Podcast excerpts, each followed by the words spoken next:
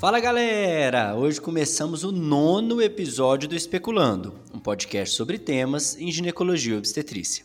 Hoje nós vamos falar das vulvovaginites, os famosos corrimentos das mulheres que, sem dúvida nenhuma, toda mulher vai ter algum dia da vida.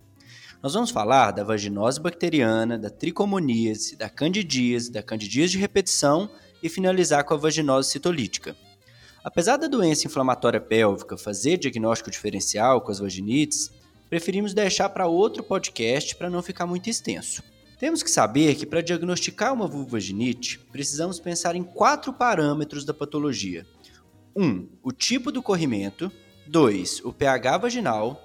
3. Se há ou não o teste das aminas positivo. Se não houver esse teste, temos que ver se há ou não o odor fétido no corrimento. E 4. Se possível, uma microscopia do corrimento para fecharmos o diagnóstico. Meu nome é Lucas, eu sou R3 de Ginecologia e Obstetrícia na Universidade de Uberaba, em Minas Gerais. Para especular comigo sobre esse assunto estão minhas amigas Renata e Cecília. Meu nome é Renata, eu sou GEO pela UFPB e R4 de vídeo da USP de São Paulo. Oi, pessoal, aqui é Cecília, estou falando de São Paulo, eu sou residente da ginecoendócrino aqui na Unifesp. Para dar início ao assunto, eu vou pedir minha amiga Renata para falar da vaginose e da tricomoníase. Olá, Lucas! Cá estou eu de novo e, como sempre, é um prazer participar desse podcast maravilhoso sobre ginecologia e obstetrícia, ao seu lado e da minha conterrânea querida Cecília. Vamos agora falar um pouquinho de vaginose e tricomoníase, certo? De início, vamos logo polemizar. Muitos colegas, incluindo especialistas, colocam no mesmo saco, entre aspas, vulvovaginite e vaginose, e isso acaba causando uma tremenda confusão. Temos que ter em mente que não são sinônimos. Vaginite é um processo inflamatório que há aumento de quantidade de polimorfonucleares acometendo o trato genital inferior. Já a vaginose é definida como um desequilíbrio da flora vaginal é, que culmina na diminuição dos lactobacilos, lá, as células de defesa, e devido a isso há um crescimento polimicrobiano de bactérias anaeróbias, como a famigerada Gardnerella vaginalis, na ausência da resposta inflamatória vaginal. Lembrando que essa é a principal diferença. Falando um pouquinho do quadro clínico da vaginose. Vocês lembram como chega a paciente no consultório, né? Só basta ver um caso que não há como esquecer. Aquela paciente com queixa de corrimento com odor desagradável, uma coloração branco acinzentado, que geralmente piora após a relação ou durante o período menstrual. Detalhe: isso acontece porque nessas situações eleva mais ainda o pH. E quais as principais características da vaginose, que são os critérios de Ansel? São corrimento branco acinzentado homogêneo, o pH vaginal geralmente aumentado, acima de 4,5. O teste das aminas, é, que é aquele que a gente pinga uma ou duas gotinhas de hidróxido de potássio a 10% numa lâmina e surge aquele imediato odor desagradável devido às aminas voláteis, cadaverina, putrescina e trimetilamina, gerando aquele odor característico de peixe podre e no exame a fresco, a visualização das clue cells ou células guia. Esses são quatro critérios, basta ter três para a gente dar um diagnóstico de vaginose. Lembra que só a presença da Gardnerella vaginalis por si só não é motivo para tratar. Só as sintomáticas, incluindo nossas buchudinhas, é que merecem o tratamento. E como é que nós tratamos? É super simples, com metronidazol 500mg de 12 em 12 horas por 7 dias via oral ou por via vaginal durante 5 dias. Como outra opção, temos também o secnidazol, 2 gramas dose única. Lembrando que o secnidazol não pode ser utilizado pelas buchudinhas, mas pode utilizar o metronidazol. Muita gente acha que não, mas pode sim, o metronidazol via oral para gestante. E como alternativa para a via vaginal, temos ainda a clindamicina em gel. Vamos falar agora um pouquinho de tricomoníase. A tricomoníase é uma infecção causada pelo Trichomonas vaginalis, que é um protozoário flagelado anaeróbio facultativo é uma infecção sexualmente transmissível e sua via de transmissão é quase unicamente sexual. A paciente chega no consultório com queixa de um corrimento vaginal intenso, amarelo esverdeado, por vezes acinzentado, bolhoso, espumoso, com odor fétido e um prurido eventual. Se a inflamação estiver intensa, ainda pode haver dispareunia e disúria associado. Na colposcopia, podemos visualizar uma colpite focal, aquele famoso colo em framboesa, visualizado em até 90% dos casos. Lembrando, visualizado na colposcopia, tá? Ao teste de Schiller, que é quando colocamos iodo no colo do útero, a gente observa aquele aspecto tigroide. Não há complicações sérias na mulher, na grande maioria dos casos, né? Mas a tricomoníase por si só, ela pode propiciar a transmissão de outros agentes infecciosos, como o próprio HIV, e facilitar o surgimento da doença inflamatória pélvica nas pacientes. As principais características da tricomoníase são corrimento amarelo esverdeado, acinzentado, bolhoso, como eu havia falado, um pH ainda mais alcalino do que na vaginose, um pH geralmente acima de 5. O teste das aminas também é positivo, mesmo que fracamente positivo, mas dá positivo sim. E o exame a fresco nós conseguimos visualizar o protozoário móvel flagelado. O tratamento ele é feito com metronidazol 2 gramas dose única, pode ser o metronidazol 500 miligramas duas vezes ao dia durante 7 dias. Pode ser o secnidazol 2 gramas dose única também. E lembrando, uma das principais diferenças em relação à vaginose é que as parcerias sexuais elas também devem ser tratadas com o mesmo regime terapêutico. Lembre que a transmissão é principalmente por via sexual, né? Aí a paciente ela pode perguntar: Ô doutora, e como foi que danada eu peguei isso? Foi meu marido que me passou? Bem, no caso da tricomoníase, a transmissão é por via sexual. Já a Gardnerella e a Cândida são os germes comensais da vagina. Legal, Renata. E agora eu vou pedir a Cecília para falar para nós sobre candidíase vaginal. Estou muito feliz de estar aqui de novo e a gente hoje vai bater um papo legal sobre candidíase vulvovaginal, também conhecida como a coceira do capiroto mas em termos médicos, é uma infecção inflamatória de vulva, vagina e é causada por espécies fúngicas de Cândida. É a segunda causa mais comum de vaginite, atrás apenas da vaginose bacteriana. Eu sei que parece um pouco contraditório a gente é, inserir a vaginose dentro das causas de vaginite, mas é assim que traz o CDC e é assim que traz o boletim americano do, da COG. Mas o importante aqui é, na candidíase é que a dimensão do problema ele é muito maior do que a gente pensa. É o famoso o buraco é mais embaixo. Mas agora vamos ilustrar com alguns números. Cerca de 70% das mulheres em todo o mundo já foi ou vai ser acometida por um episódio sintomático de candidíase ao longo da vida. 10% delas vão ter episódios recorrentes. Isso equivale a 138 milhões de mulheres afetadas todos os anos por candidíase, e se estima que esse número vai aumentar para 158 milhões daqui a 10 anos, em 2030. A faixa etária mais acometida é a sexualmente ativa, geralmente entre 25 e 34 anos. É um quadro incomum em meninas pré-púberes ou em mulheres na pós-menopausa que não estão em uso de terapia hormonal. Então, nessas faixas de idade, nas, nas crianças, nas meninas antes da puberdade e nas mulheres mais velhas depois da menopausa, caso elas apareçam com um quadro de prurido, é importante a gente observar outros diagnósticos diferenciais e não pensar em candidíase como a principal causa. Sem contar que esses números alarmantes que eu falei, muito provavelmente eles estão subestimados.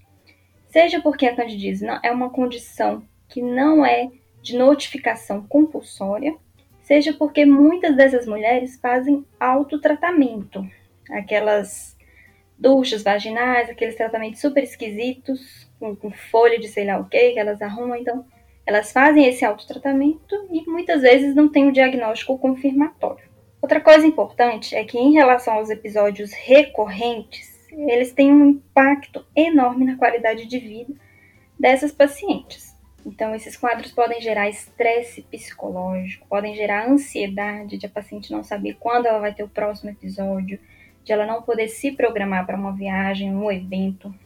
Esses pacientes podem ter vergonha de procurar um profissional de saúde para avaliar essa queixa às vezes porque elas acham que é uma queixa banal com que elas devam aprender a conviver, ou porque elas acham que tem a ver com algum comportamento sexual mal visto.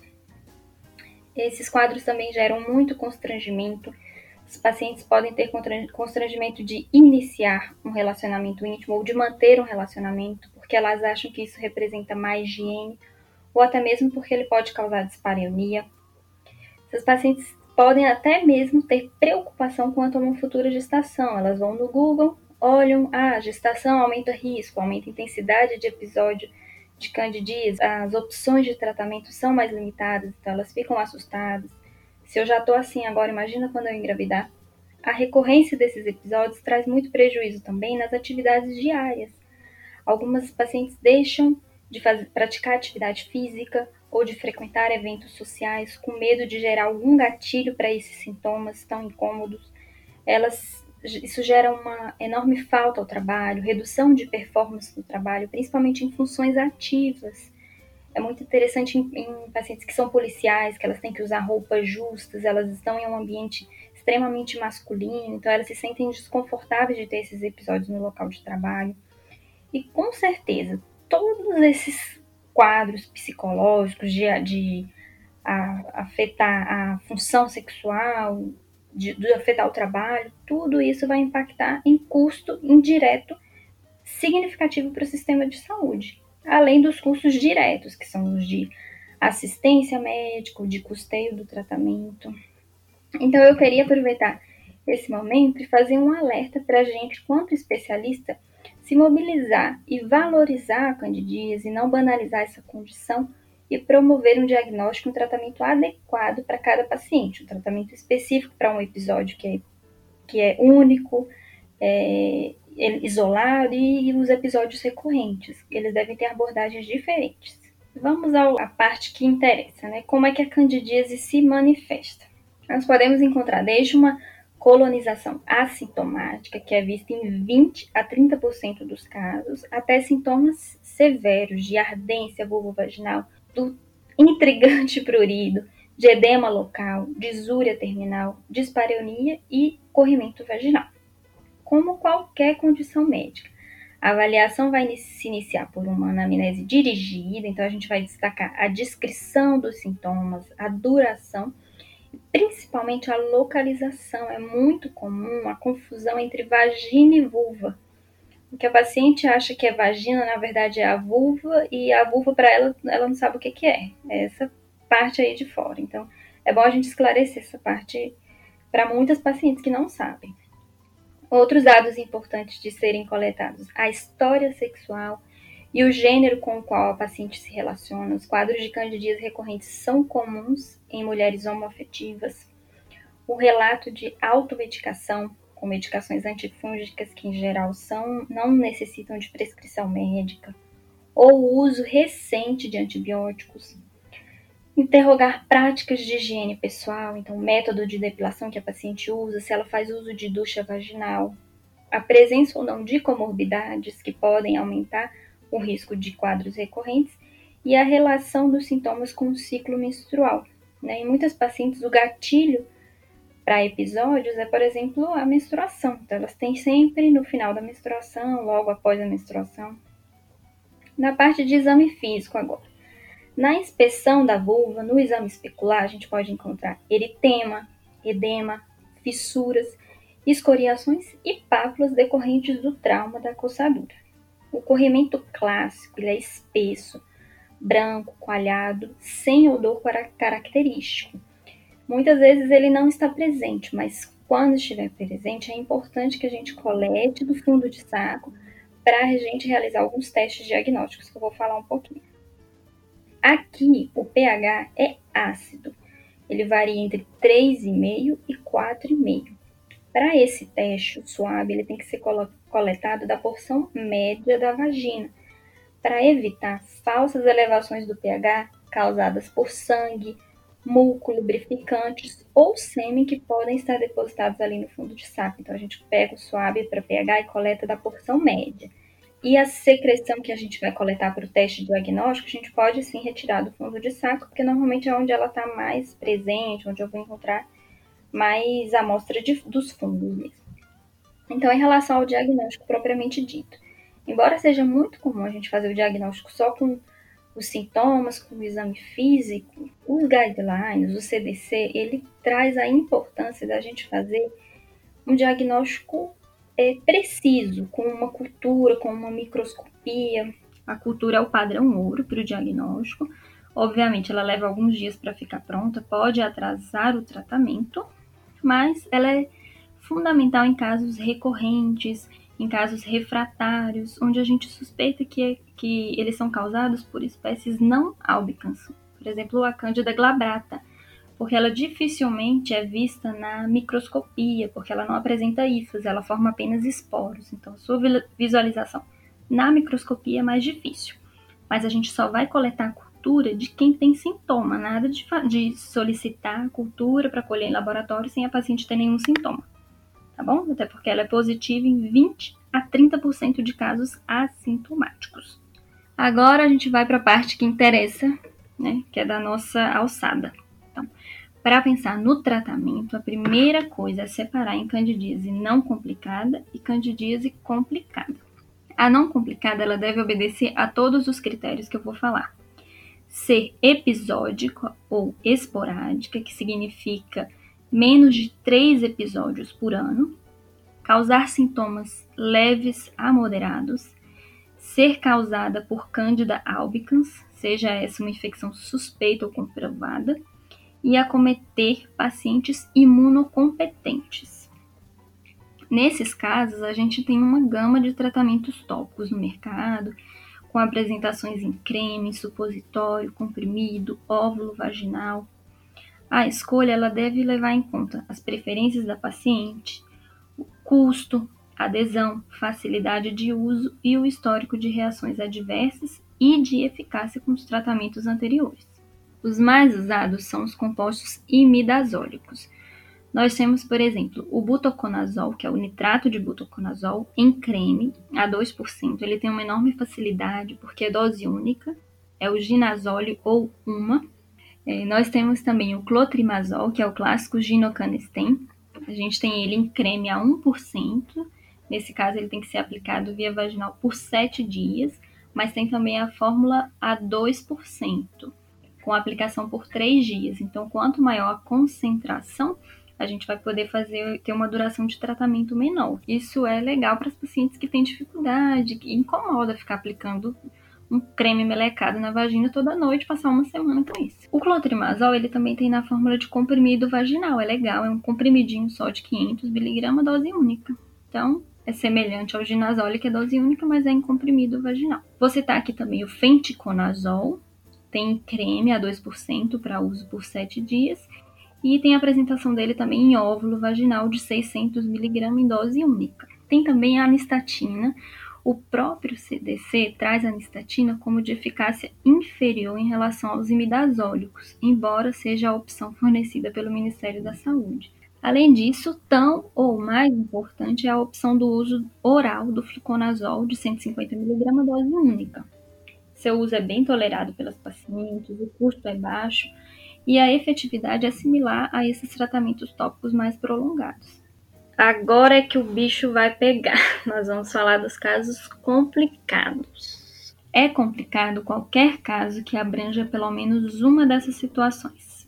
Casos recorrentes, ou seja, três ou mais episódios por ano, casos com sintomas importantes severos, infecção por espécies não álbicas e casos em que são acometidos pacientes imunocomprometidos. De uma maneira geral, os mesmos tratamentos para os casos não complicados vão poder ser usados aqui, porque quase 90% dos complicados também são causados por espécies de albicans, que costuma ter uma boa resposta aos tratamentos com cremes azólicos e ao fluconazol. Para os casos complicados, vai crescer também a importância da gente realizar a cultura e de identificar qual a espécie de cândida. Então vamos a algumas particularidades desses tratamentos. Para casos recorrentes, a escolha é fazer tratamentos mais prolongados, por exemplo, no caso de tratamentos tópicos, a gente vai estender o tratamento do episódio agudo. Em vez de 3 dias, 7 dias, a gente vai usar 10 a 14 dias. E no caso de fluconazol, a gente pode usar um comprimidinho a cada 3 dias, com um total de 2 até 3 doses. A sacada aqui é manter um tratamento supressivo por seis meses.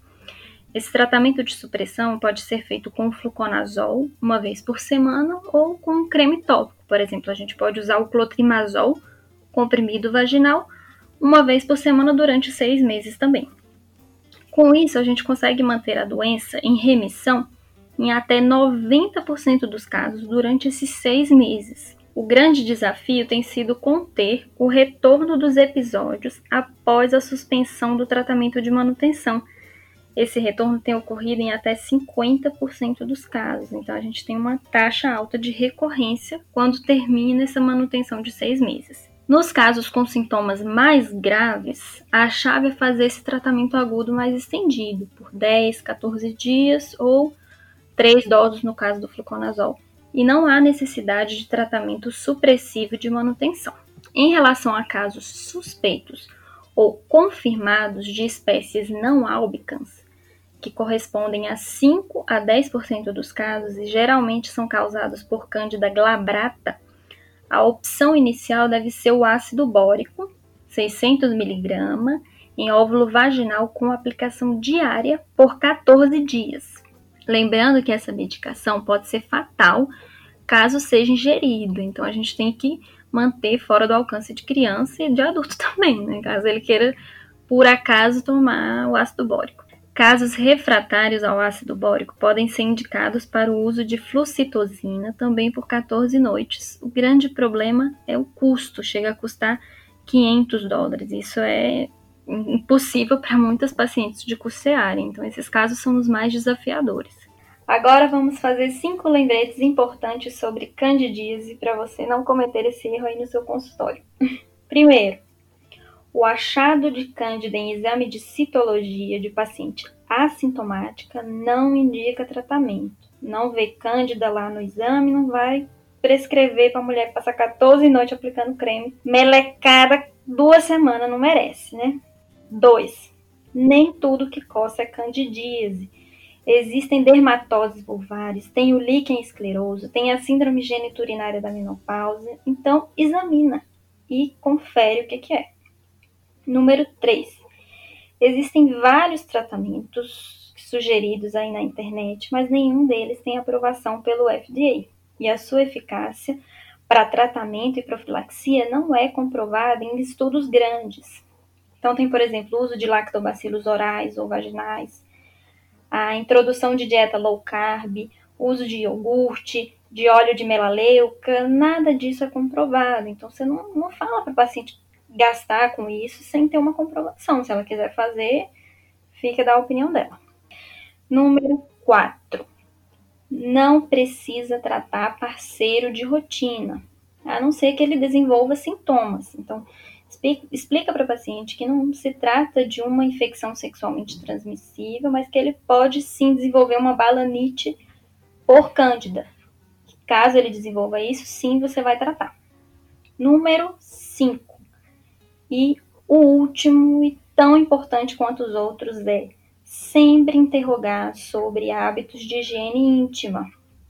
Desaconselhar o uso de ducha vaginal, de sabonete íntimo de uso interno na vagina, orientar uso de calcinhas de algodão com adequada lavagem e secagem, orientar o hábito de dormir sem calcinha, de usar roupas menos justas. Tudo isso vai contribuir para uma flora vaginal saudável, que é o que a gente precisa para conter o crescimento da cândida. Posso contar com vocês? Então, depois dessa aula sobre candidíase, eu vou finalizar o podcast com o principal diagnóstico diferencial da candidíase, a vaginose citolítica.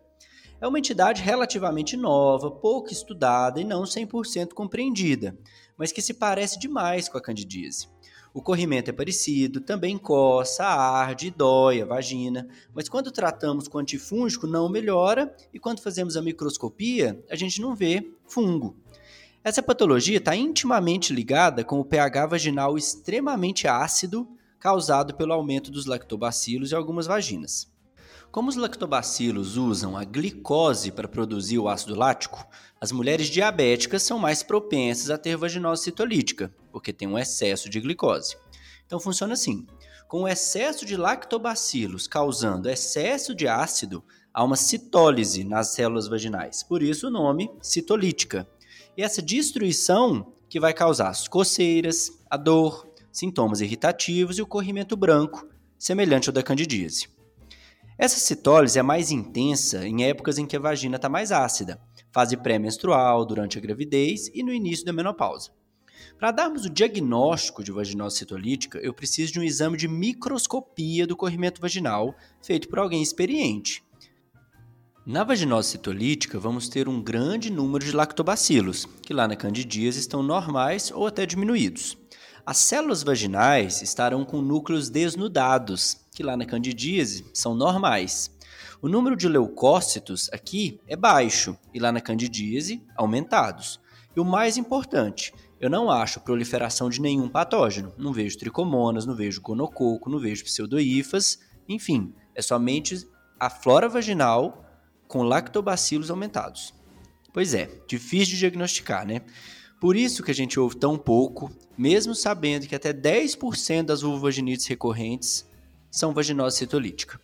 E como toda doença pouco conhecida e estudada, o tratamento não é fácil, não existe um medicamento em dose única que vai lá e resolve o problema. Aqui o objetivo é tentar aumentar o pH vaginal, deixar menos ácido. Então eu vou tentar fazer isso com medidas comportamentais. Evitar tecido sintético, ficar o maior tempo possível sem calcinha, evitar absorvente interno ou sabonete íntimo, é tentar deixar a vagina o mais livre, entre aspas, possível. Se essas medidas não resolverem e a paciente continuar sintomática, nós vamos para os banhos de assento. A literatura traz que o tratamento padrão ouro é banho de assento com bicarbonato de sódio. Misturamos de 30 a 60 gramas de bicarbonato em 5 centímetros de água dentro de uma bacia e fazemos o banho de assento por 15 minutos, duas a três vezes por dia. Na primeira semana, três vezes e depois uma a duas vezes por semana até acabarem os sintomas. Para quem não gosta de banho de assento, se é que alguém gosta, né? Podemos fazer a irrigação vaginal. Aqui a gente mistura metade da dose anterior, ou seja, 15 a 30 gramas de bicarbonato, em 500 ml de água morna, vamos enchendo uma seringa e jogando dentro da vagina duas vezes por dia, com a mesma frequência do banho de assento.